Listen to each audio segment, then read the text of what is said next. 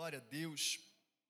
Queridos, hoje é o último domingo do mês, mês de maio, né? Mês que vem é mês de junho.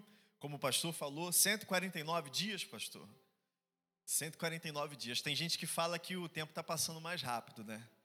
Que parece que os anos vão passando, né? E tipo, vai passando mais rápido. Estava conversando ontem com uma tia minha que tem mais de 70 anos e ela estava falando sobre isso, né? Eu falei, tia, faltam sete anos para eu fazer papo de velho, né? Porque minha família tem muito, tem muita gente, muita a gente chama de idade feliz lá na minha família.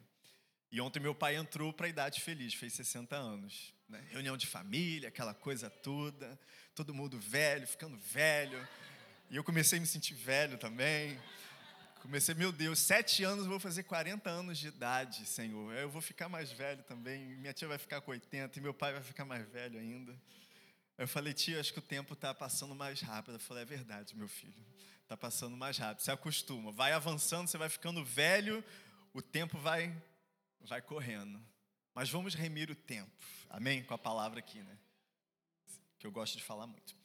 Mas a gente está finalizando hoje uma série chamada Além da Lenda, falando sobre o Espírito Santo. E desde o início do mês, nós já falamos sobre a pessoa do Espírito Santo, falamos sobre é, é, é as, atu, o, o propósito do Espírito Santo, diversas atuações do Espírito Santo em nossas vidas.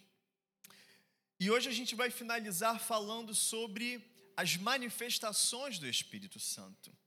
E é muito importante, a gente vai ver isso aqui depois na palavra, o apóstolo Paulo, quando ensina a igreja de, de Corinto sobre os dons do Espírito, ele fala: Eu não quero que vocês sejam ignorantes a respeito desse assunto. Né? Ou seja, eu quero, o apóstolo Paulo dizendo à igreja de Corinto: Eu quero que vocês sejam conhecedores, vocês conheçam esses assuntos. E é um privilégio, queridos, eu posso dizer para vocês, é um privilégio muito grande e, e, por isso é um dos motivos que eu amo a igreja United, né? Não, não, enfim, trazendo nenhum adjetivo para outras igrejas, estou falando da nossa realidade, né? A gente sempre fala isso, somos uma igreja da palavra e do Espírito, e aqui nessa igreja eu aprendi muito sobre o Espírito Santo é, é, eu cresci muito e tenho crescido muito, e oro para que, como igreja, a gente continue crescendo, aprendendo, amadurecendo, porque aqui palavra é pregada, mas não só palavra, mas também o Espírito Santo né, que é aquele que foi enviado aqui na terra para conduzir, para conduzir a igreja, a noiva de Cristo, ele está aqui, não estamos sozinhos. Temos a palavra, mas também temos o nosso amigo, o nosso conselheiro, o nosso ajudador, o Espírito Santo, o Paráclito, o Espírito da promessa profetizado, não só em Joel, mas em diversas outras profecias. Você vê Jeremias, você vê Ezequiel, Isaías, você vê no, ao longo de todo o Antigo Testamento, desde os primeiros versículos, ele estava lá, porque ele é Deus, né? ele é o Espírito Santo de Deus. Né, a palavra diz né, lá em Gênesis: no princípio criou Deus os céus e a terra, e a terra era sem forma e vazia, e o Espírito de Deus pairava sobre as águas. Desde o princípio, Pai, Filho e Espírito Santo, os três juntos trabalhando, né? o Deus que é único, mas que é três, se manifestando na criação de todas as coisas, no propósito, criando, formando, forjando um povo de Deus separado na terra e hoje com a igreja. E o mais, e uma, enfim, eu estava estudando e vendo e tal sobre Pentecostes e descida do Espírito Santo, e aí vai. E eu me liguei que fui pesquisar quando que é o dia de Pentecostes, porque Pentecostes era uma festa, né? Já era uma festa realizada é, pelo povo. E, e, eu vi que é comemorado semana que vem, dia 5 de junho. A gente não comemora, gente. Festa dos tabernáculos, festa das cabanas, essas coisas ficaram na antiga aliança. Não tem mais festa, porque o Espírito, justamente porque o Senhor não está mais longe, não somos mais escravos, ele está dentro. O Espírito Santo hoje está dentro. E a gente vai ver isso, né? a gente vai ver que ele já atuava na, na antiga aliança, né? existia uma atuação do Espírito Santo, algumas coisas até mesmo parecidas com o que acontece hoje na, na nova aliança, mas hoje a gente tem um privilégio, a palavra fala né, que a aliança que nós temos é superior. É muito superior à antiga, porque antes eles, queridos, não tinha o privilégio que nós temos de ter o Espírito Santo dentro. Né? Os profetas do Antigo Testamento, os reis, eles tinham uma atuação esporádica do Espírito Santo sobre quando era quando o, Senhor queria, né? Quando você vê, por exemplo, o profeta Elias, quando vai correndo, ele corre mais rápido que os cavalos do rei, né, e chega primeiro que uma carruagem de cavalos. Né, a palavra fala que ele correu na força do Espírito sobrenatural, é uma operação de milagre. A gente vai ver né, muita similaridade entre os dons que tem na nova aliança, operados pelo Espírito Santo, aconteciam na antiga aliança, mas era numa, numa aliança diferente, um mover diferente.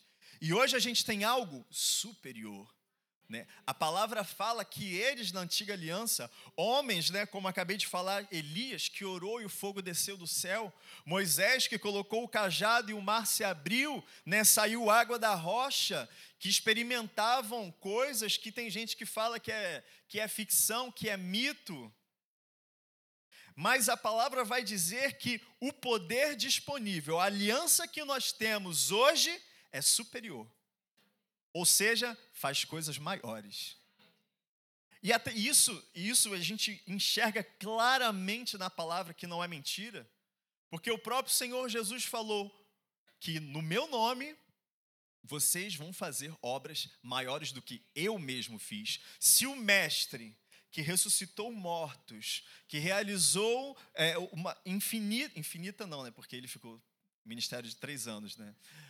né? Aqui na Terra mas a palavra fala, né, um dos apóstolos falam que se se escrevessem livros sobre tudo que ele fez, não haveriam bibliotecas suficientes para caber tudo que ele realizou aqui na terra. Mas mesmo assim, a promessa é de que eu posso fazer mais.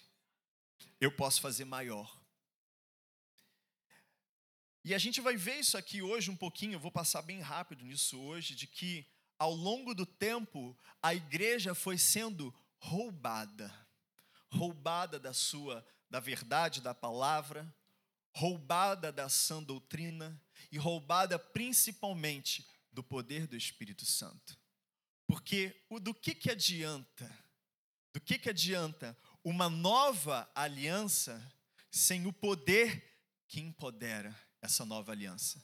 Do que adianta crentes que não têm o poder de testemunhar o que Jesus realizava? Crentes que não têm o poder de ressuscitar mortos. E talvez até mesmo na sua mente agora exista resistência, descrença de que isso é possível. O morto ressuscitar, o céu parar de chover ou chover, ou coisas impossíveis acontecerem e dons espirituais se manifestarem, mas é aí que você foi roubado. É aí que a igreja foi roubada. O inimigo ele não precisou simplesmente, como eu posso dizer, ele ficou 300, 300 anos perseguindo a igreja, desde a igreja primitiva, né, até a formação da que a gente conhece hoje como Igreja Católica Apostólica Romana, né, aquela igreja que se casou com o Império Romano e com o paganismo é, do mundo. Ele não precisou destruir a igreja, ele só tirou o poder da igreja, ele tirou o espírito da igreja né? e assimilou ela com, com, com, rituais pagãos e todo tipo de filosofia, de, de entendimento que vinham dos homens, aguou um pouco a palavra, tirou o relacionamento com o Espírito, pronto. Centenas de anos de uma igreja fria, errando e fazendo todo tipo de coisa errada na face da terra, sem o Espírito Santo. Mas, mas tinha uma promessa nos últimos dias derramarei do meu espírito sobre toda a carne. Os meus filhos profetizarão, Os velhos sonharão sonhos. E coisas sobrenaturais, fora do normal, começarão a acontecer. E eu te digo, querido, a gente está no meio disso agora. Em algum dia, eu não lembro o dia, mas eu sei que numa igrejinha lá na Rua Azusa, né, há um pouco mais de 100 anos atrás, recomeçou. O negócio recomeçou. Daquele lugar, lá naquela rua, depois você pesquisa mais, não vou falar de tudo, mas daquele lugar, pum. Poucos homens cheios do Espírito Santo, daquele lugar, começaram a ir para todos os cantos da terra. Um dia chegaram no Nordeste do Brasil, não é, irmã? Gunnar Wingren, Assembleia de Deus, nasceu lá no Nordeste, no Pará, há um pouco mais de 100 anos atrás. Mas não só eles, né? O, o, como eu posso dizer, o poder começou a. O Pentecoste começou a tomar conta da igreja na face da terra. E eu e você estamos aqui hoje. Essa igreja é pentecostal. Essa igreja é cheia do Espírito Santo. Essa igreja crê no Espírito Santo, crê nos chamados ministeriais, crê nos moveres do dom dos dons do Espírito Santo, crê no poder do Espírito Santo, no empoderamento que vem com esse dunamis, com essa força sobrenatural que faz o impossível acontecer, que revela o culto, que cura milagre. Que cura milagre, meu Deus. Que cura doença e opera milagre. meu Deus. Mas amém, vamos lá, eu tô, tô empolgado só na introdução. Aleluia.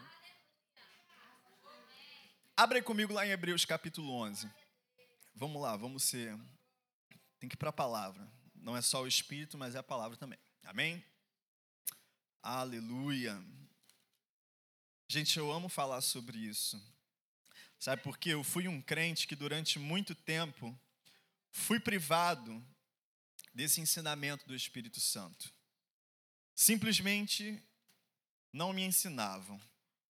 O dia que eu fui batizado no Espírito Santo, comecei a orar em línguas, peguei a minha Bíblia, comecei a estudar e ver o Espírito Santo atuando de capa a capa na Bíblia, atuando no livro de Atos, vendo o apóstolo Paulo ensinando claramente, não tem mistério nenhum. Tem gente que fala, não, não é bem assim. Meu Deus, se você sabe ler português, você vai entender o que está escrito aqui. É muito claro, não tem não, pastor, mas tem várias interpretações. Meu filho, só tem um português, só tem um hebraico, só tem um inglês, né?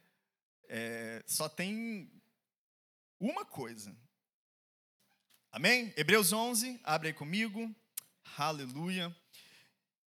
E eu amo essa passagem porque ela vai falar desses homens da antiga aliança que realizaram coisas que para a gente hoje parecem ser coisas grandiosas.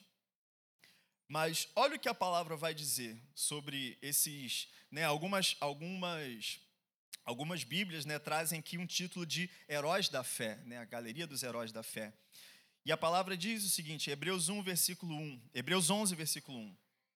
Ora, a fé é a certeza daquilo que esperamos e a prova das coisas que não vemos. Deixa eu beber uma água aqui, gente, espera aí. A fé é a certeza daquilo que esperamos e a prova das coisas que não vemos, pois foi por meio dela que os antigos receberam bom testemunho. Pela fé entendemos que o universo foi formado pela palavra de Deus, de modo que aquilo que se vê não foi feito do que é visível. Pela fé, Abel ofereceu a Deus um sacrifício superior ao de Caim. Pela fé, ele foi reconhecido como justo quando Deus aprovou as suas ofertas, embora esteja morto, por meio da fé ainda fala.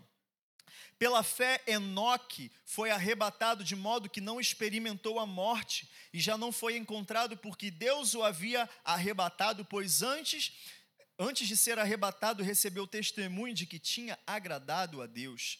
Sem fé é impossível agradar a Deus, pois quem dele se aproxima precisa crer que ele existe e recompensa aqueles que o buscam. Pela fé, Noé, quando avisado a respeito das coisas que ainda não se viam, movido por santo temor, construiu uma arca para salvar sua família. Por meio da fé, ele condenou o mundo e tornou-se herdeiro da justiça, que é segundo a fé. E por aí ele vai falando de Abraão e diversos outros heróis da fé. Mas eu quero que você pule comigo lá para o versículo 26 de Hebreus 11. E aqui ele continua falando de Moisés e olha que coisa interessante que ele fala de Moisés. Por amor de Cristo, considerou sua desonra uma riqueza maior do que os tesouros do Egito, porque contemplava a sua recompensa. Aqui ele está dizendo que Moisés, há muito, há mais, muito mais de 3 mil anos atrás, né, mais de mil anos antes de Cristo, ele, pela fé e por amor a Cristo, como assim? Mas Cristo não tinha nascido, pastor. Foi dois, mais de, foi milhares de anos depois, milhares não, acho que mil e, e alguma coisa depois. Como que Moisés teve fé e amor em Cristo? Queridos, a gente vai ver que, que a história que o Senhor criou durante toda a criação, ela não é, como eu posso dizer, embora o apóstolo, o apóstolo né, quem foi na escola de profecia sabe, que ele ensina né, que a profecia é linear profecia linear, mas eu quero falar aqui de uma outra perspectiva. A história, a culminância de todas as coisas na humanidade não é linear. Né? Ela é como se fosse um círculo, e desse círculo todos apontam para o centro, e no centro tem uma coisa: Cristo. Cristo está no meio da história. Não é por acaso que existe antes e depois de Cristo. Mas não é só uma linha, tudo, em toda a eternidade, em toda a existência, em todas as coisas, apontam para Ele. Abraão, Moisés, a palavra fala que Abraão foi justificado pela fé. Como assim? A palavra está dizendo que Moisés, por amor a Cristo, eles não viram, eles não conheciam, mas todos eles trabalharam em prol da aliança que viria, daquele que seria o centro de todas as coisas. Todos eles trabalharam em prol dessa, como eu posso dizer, do ápice de todas as coisas. E ele vai falar isso a partir lá do, do versículo 32, que para mim é uma das passagens enfim, eu, eu, sempre falo isso, né? Eu acho que todo domingo eu falo, não, porque essa passagem é a mais linda, é a, é a mais empolgante da palavra, mas cada uma num aspecto diferente. Mas nessa aqui, ele começa, porque é muita gente né, durante toda a antiga aliança, mas ele começa falando aqui no 32: que mais direi? Não tenho tempo para falar de Gideão, Baraque, Sansão, Jefité, Davi, Samuel e os profetas, os quais pela fé conquistaram reinos, praticaram a justiça, alcançaram o cumprimento de promessas, fecharam a boca de leões, apagaram o poder do fogo e escaparam do fio da espada. Da fraqueza tiraram força, tornaram-se poderosos na batalha e puseram em fuga exércitos estrangeiros. Houve mulheres que, pela ressurreição, tiveram de volta os seus mortos. Uns foram torturados e recusaram-se ser libertos para poderem alcançar uma ressurreição superior. Outros enfrentaram zombaria e açoites, outros ainda foram acorrentados e colocados na prisão, apedrejados, cerrados ao meio, postos à prova, mortos ao fio da espada. Andaram errantes, vestidos de pele de ovelhas e de cabras, necessitados, afligidos e maltratados e para mim essa é a parte mais linda desse versículo, dessa passagem linda. O mundo não era digno deles. Durante milhares de homens, homens que se separaram do mundo, que realizaram coisas extraordinárias, mas eles não só realizaram coisas extraordinárias, eles sofreram, eles foram perseguidos, eles foram mortos, eles foram torturados. Queridos, esse livro na sua mão é uma operação de milagre. O livro mais queimado, o livro mais perseguido, o livro mais odiado, o povo mais perseguido, o povo mais literalmente queimado, que é o povo de Israel, o povo judeu. Não foi só na Alemanha, queridos, isso já é, é, é, é era uma coisa histórica, não só na Europa, em todos os lugares, e também a cumprimento de profecia. Não é porque simplesmente aconteceu, é cumprimento da palavra de Deus. Eles seriam perseguidos em todos os lugares, e assim é, assim acontece, porque assim a palavra do Senhor revelou. As coisas não acontecem porque acontecem. Tudo é um grande círculo com uma seta imensa apontando para o meio Cristo. É por causa dele que tudo acontece. E por causa dele, todas essas pessoas passaram por todas essas coisas. E o mundo não era digno deles. Vagaram pelos desertos e montes, pelas cavernas e grutas. E você pensa que eu estou lendo, parece uma, um conto medieval, uma historinha antiga, né? parece que a gente está lendo Crônicas de Nárnia, uma aventura mirabolante de pessoas no deserto, uma aventura estilo Indiana Jones. Não, queridos, hoje, agora, século 21, tem irmãos nossos vagando por desertos, escondido em grutas, às vezes com uma paginazinha da Bíblia escondida no bolso. Ele só tem aquilo, não tem mais nada.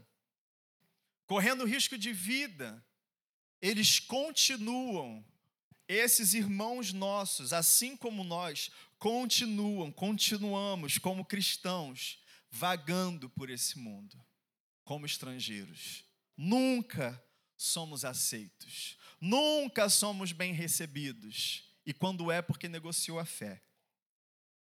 E o mundo gosta quando passa a mão em cima do pecado. Como fala hoje, né? Passa toalha. Passa pano, né?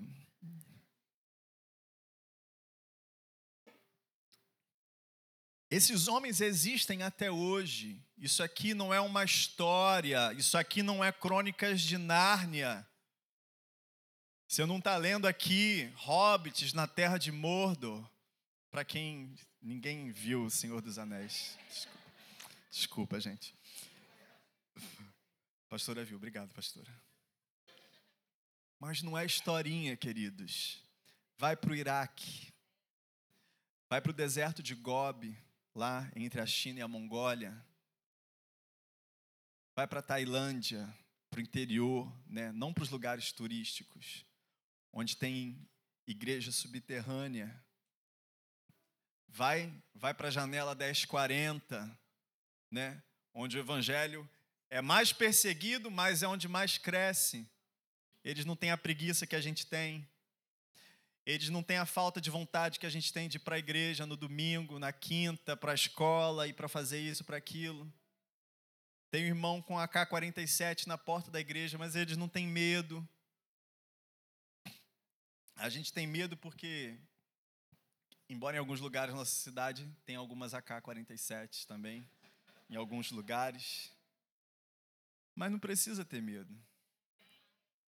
Esses homens não têm medo. Todos esses receberam um bom testemunho por meio da fé. No entanto, nenhum deles recebeu o que havia sido prometido.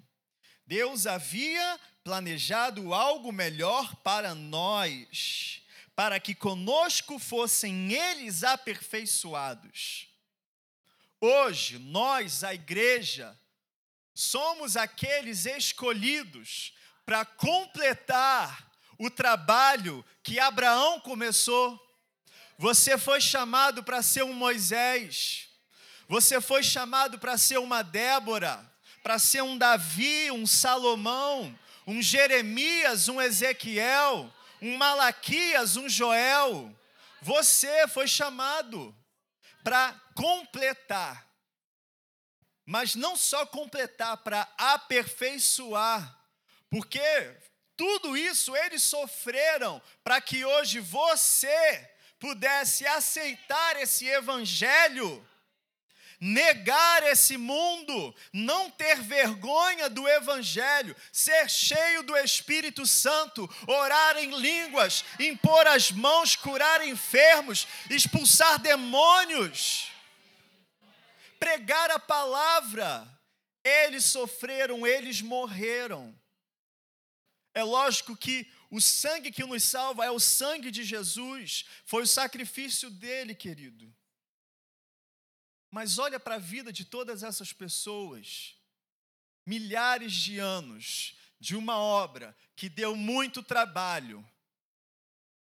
É impossível, probabilisticamente, é impossível, não existem possibilidades naturais do Evangelho ter permanecido na face dessa terra, dessa palavra ter permanecido intacta durante milhares de anos sobre intensa e constante perseguição. E continua, e continuamos o mundo. Queridos, às vezes a gente fica, é, às vezes, entristecido, porque a mídia ou porque algumas coisas nos enxergam de forma errada ou, ou acusam algum pastor que fez alguma coisa, queridos, é, é normal. Não espere uma entrevista favorável. Não espere, se tiver, desconfia. Não, porque essa igreja é maravilhosa, eles falam, desconfia. Se está gostando é porque tem pecado. Porque o mundo gosta de pecado. É isso que eles aprovam. O Senhor ama, ele morreu pelo mundo, mas ele não compactua com o pecado. E o interessante é que esse é o ponto, é o ponto no meio da espinha dorsal da igreja. É a medula que ele sempre tenta enfiar um câncer para morrer, para matar a medula óssea da igreja, que é o Espírito Santo. O Espírito Santo eu enxergo como se fosse o nervo que conecta todas as coisas. Ele é a medula da igreja. Ele conecta, ele faz o corpo se movimentar. Ele entrega dons, ele distribui o poder, ele traz revelação, ele empodera a palavra. É Ele quem movimenta o corpo, é Ele que traz revelação, é Ele que traz vida. Essa igreja, qualquer igreja, não teria vida se não tivesse no meio dos seus ossos, da sua estrutura que mantém o corpo de pé, o Espírito Santo. Ele que liga todas as coisas e traz vida. E por isso é sempre este ponto que será atacado com falsas doutrinas, com falsos ensinamentos ou ausência de ensinamentos. Ou simplesmente será atacado para que você tenha vergonha desse tipo de coisa, ou para que ah, isso é coisa de maluco, isso é, isso tem explicação na psicanálise porque significa isso, isso, isso, isso. Não, porque a ciência fala que não é assim, porque é assado e piriri pororó e por aí vai. E quando o crente simplesmente se alimenta, doutrina errada, doutrina de demônios, ensinamentos errados, ataques contra o Espírito Santo, é, é, é a seta que ele ataca. Para o diabo é o seguinte, queridos: pode ter igreja, fica aí, faz a igreja, junta os irmãozinhos, faz reunião, faz chazinho, né, faz encontro, isso, comunhão, é muito bom. Mas o Espírito não mexe com o Espírito Santo. Isso aí, isso é coisa estranha. Isso é errado. Não, a palavra, né, assim como ele chega para Eva e fala: "Mas foi isso que o Senhor falou? Não foi isso que o Senhor falou?" Mas o orar em línguas é isso? Não é outra coisa? Será que vocês não estão entendendo errado? Foi isso que Deus disse mesmo? Mas os dons do Espírito Santo, é isso mesmo que o Senhor falou? Pergunta típica de serpente. Pergunta do, de dragão. Pergunta de Satanás. Não precisa.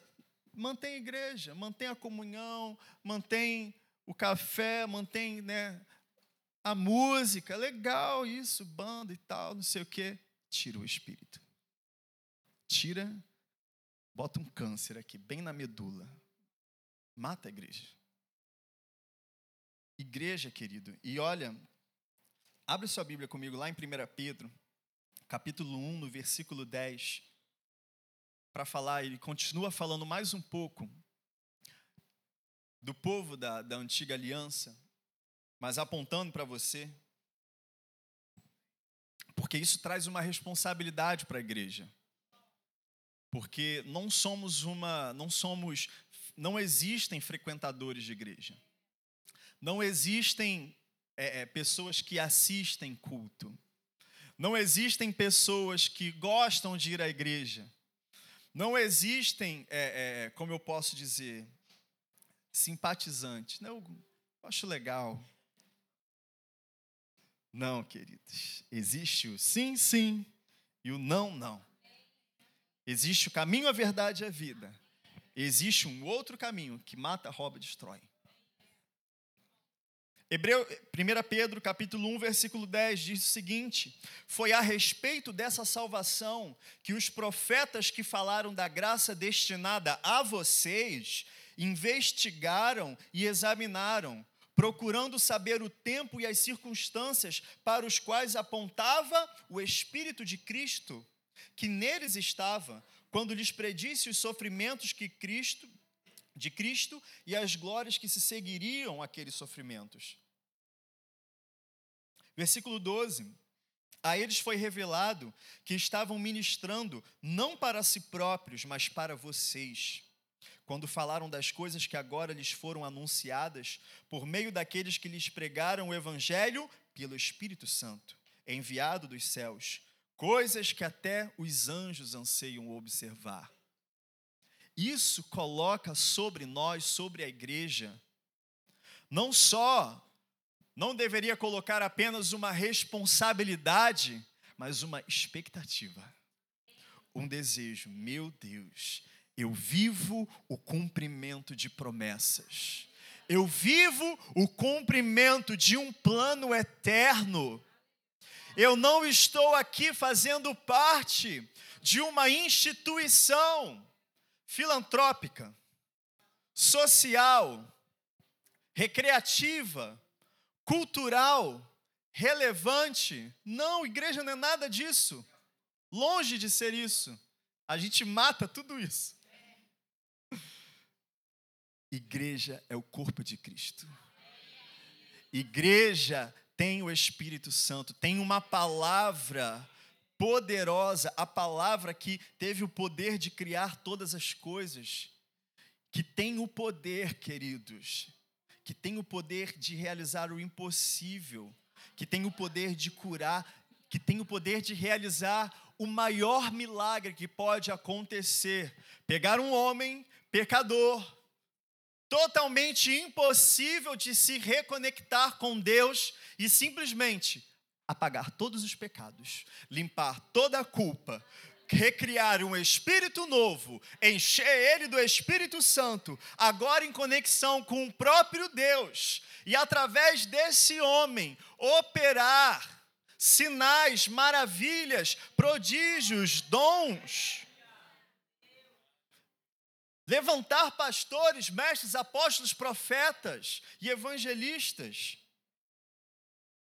Queridos, tudo isso é um milagre. Você está sentado num milagre. Essa igreja vive um milagre. Todo crente é um milagre. E não só é um milagre, não é só alguém que desfrutou de uma operação sobrenatural do renascimento. Porque todos, a palavra diz, todos pecaram e destituídos estão da glória de Deus. Mas todo aquele que crê no seu coração e confessa com a sua boca é salvo. Sobrenatural. Mas não para aí. Tem mais. Tudo isso, querido, tudo isso traz, como eu falei, um peso, um peso de responsabilidade, mas esse peso de responsabilidade, é, é como eu posso dizer, é igualmente.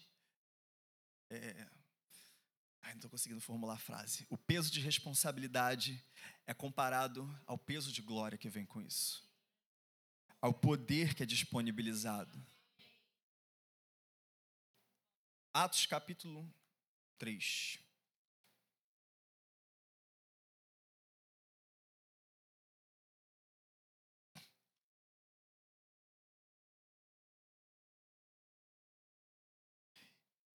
Queridos, precisamos falar sobre isso.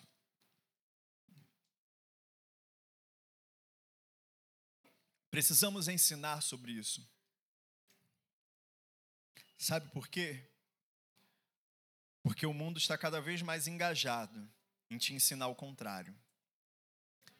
O mundo está cada vez mais engajado, o mundo tem sido cada vez mais intencional em te trazer, em simplesmente te ensinar a negar a fé, a te ensinar a negar o sobrenatural, a te ensinar que existe um outro caminho melhor, que esse caminho é para pessoas ignorantes, pessoas é, é, é facilmente manipuláveis, pessoas que são fracas, pessoas que ah, ele precisa precisa se apegar a uma fé, precisa se apegar, não, queridos.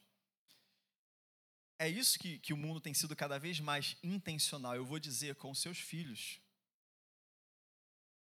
Com seus filhos. Ontem eu estava numa reunião de família, tinha uma filha de uma, de uma prima minha pequenininha assistindo um vídeo no YouTube.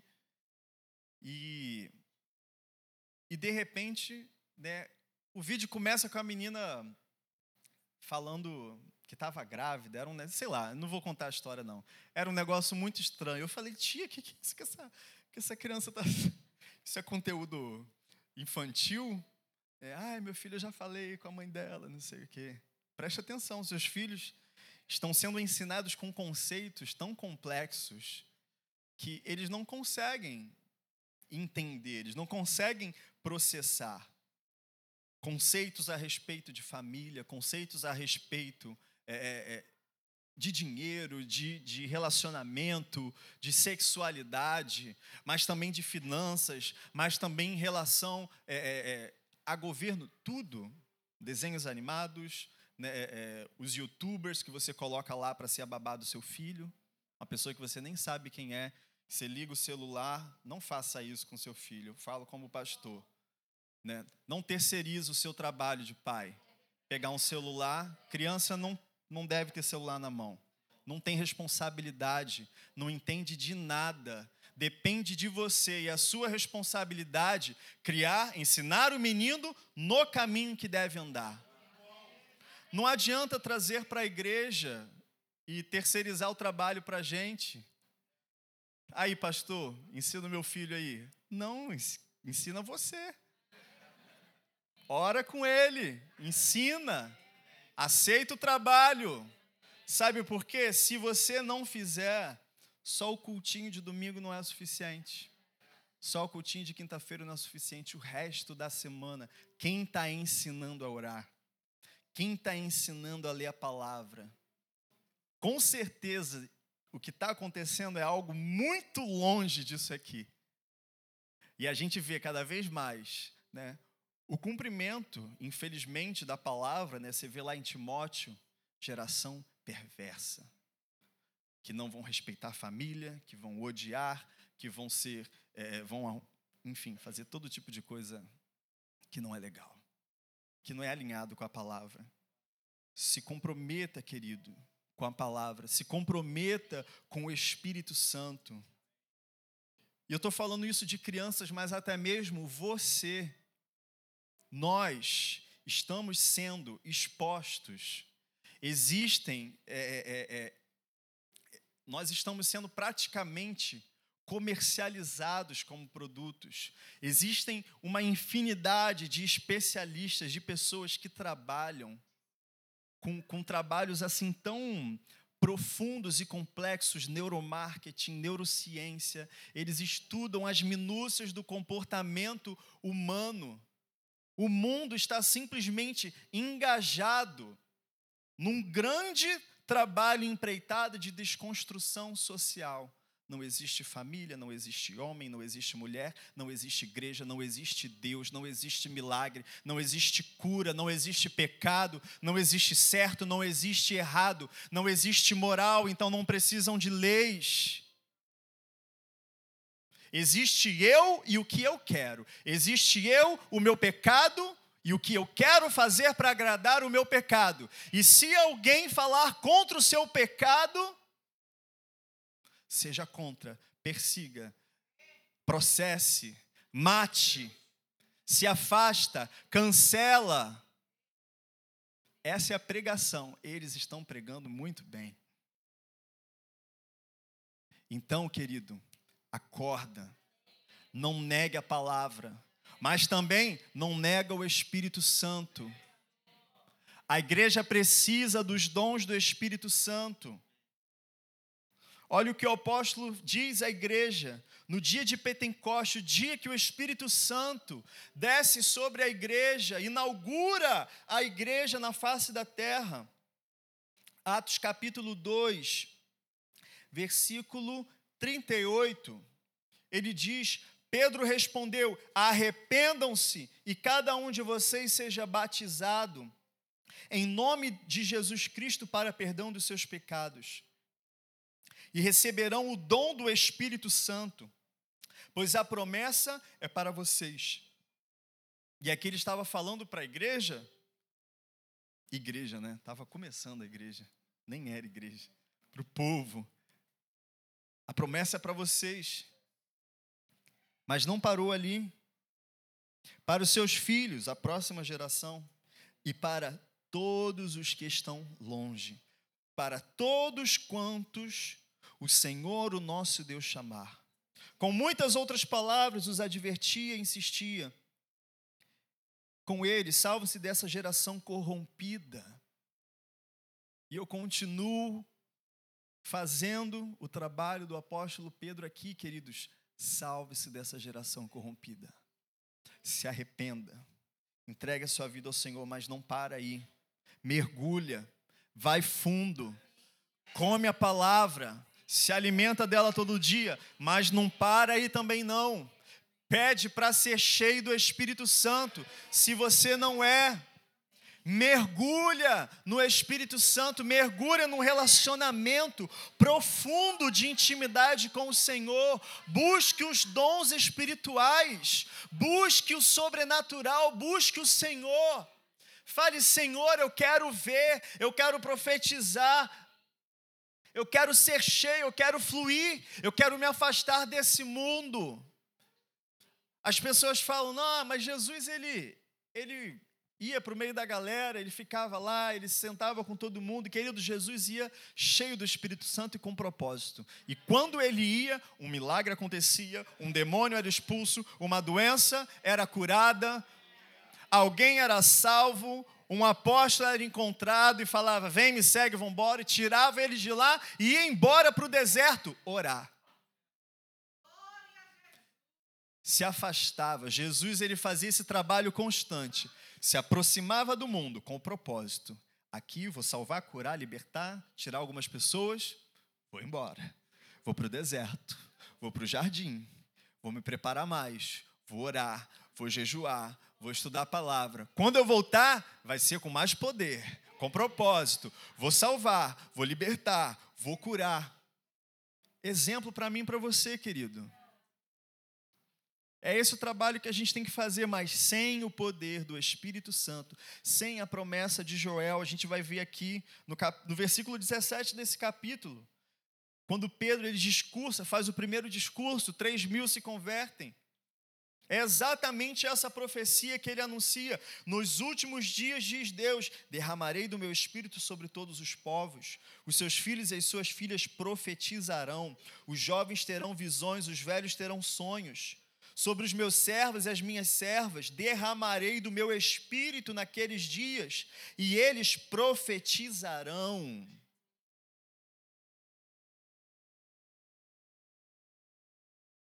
É para mim? para os pastores dessa igreja, é para os líderes dessa igreja, é para os voluntários dessa igreja, era para todos os membros dessa igreja, é para os que vão aceitar Jesus hoje, e para todos quantos o Senhor Jesus for acrescentando nesse corpo.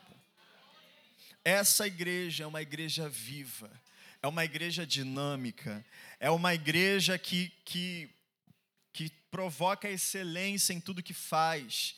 É uma igreja que realiza milagre com os recursos que tem. É uma igreja que em oito anos já plantou seis igrejas, está plantando uma sétima e já tem e já tem a nona, e já tem a décima. Se reclamar mais um pouco, já tem a décima primeira. Só para agora. Só para agora. Tem muito mais. Mas não tem como, queridos, fazer tudo isso fazendo um, um curso, fazendo uma faculdade, fazendo coach, meu Deus, fazendo, sei lá, na força própria, ou fazendo com muito dinheiro, é com o poder do Espírito Santo.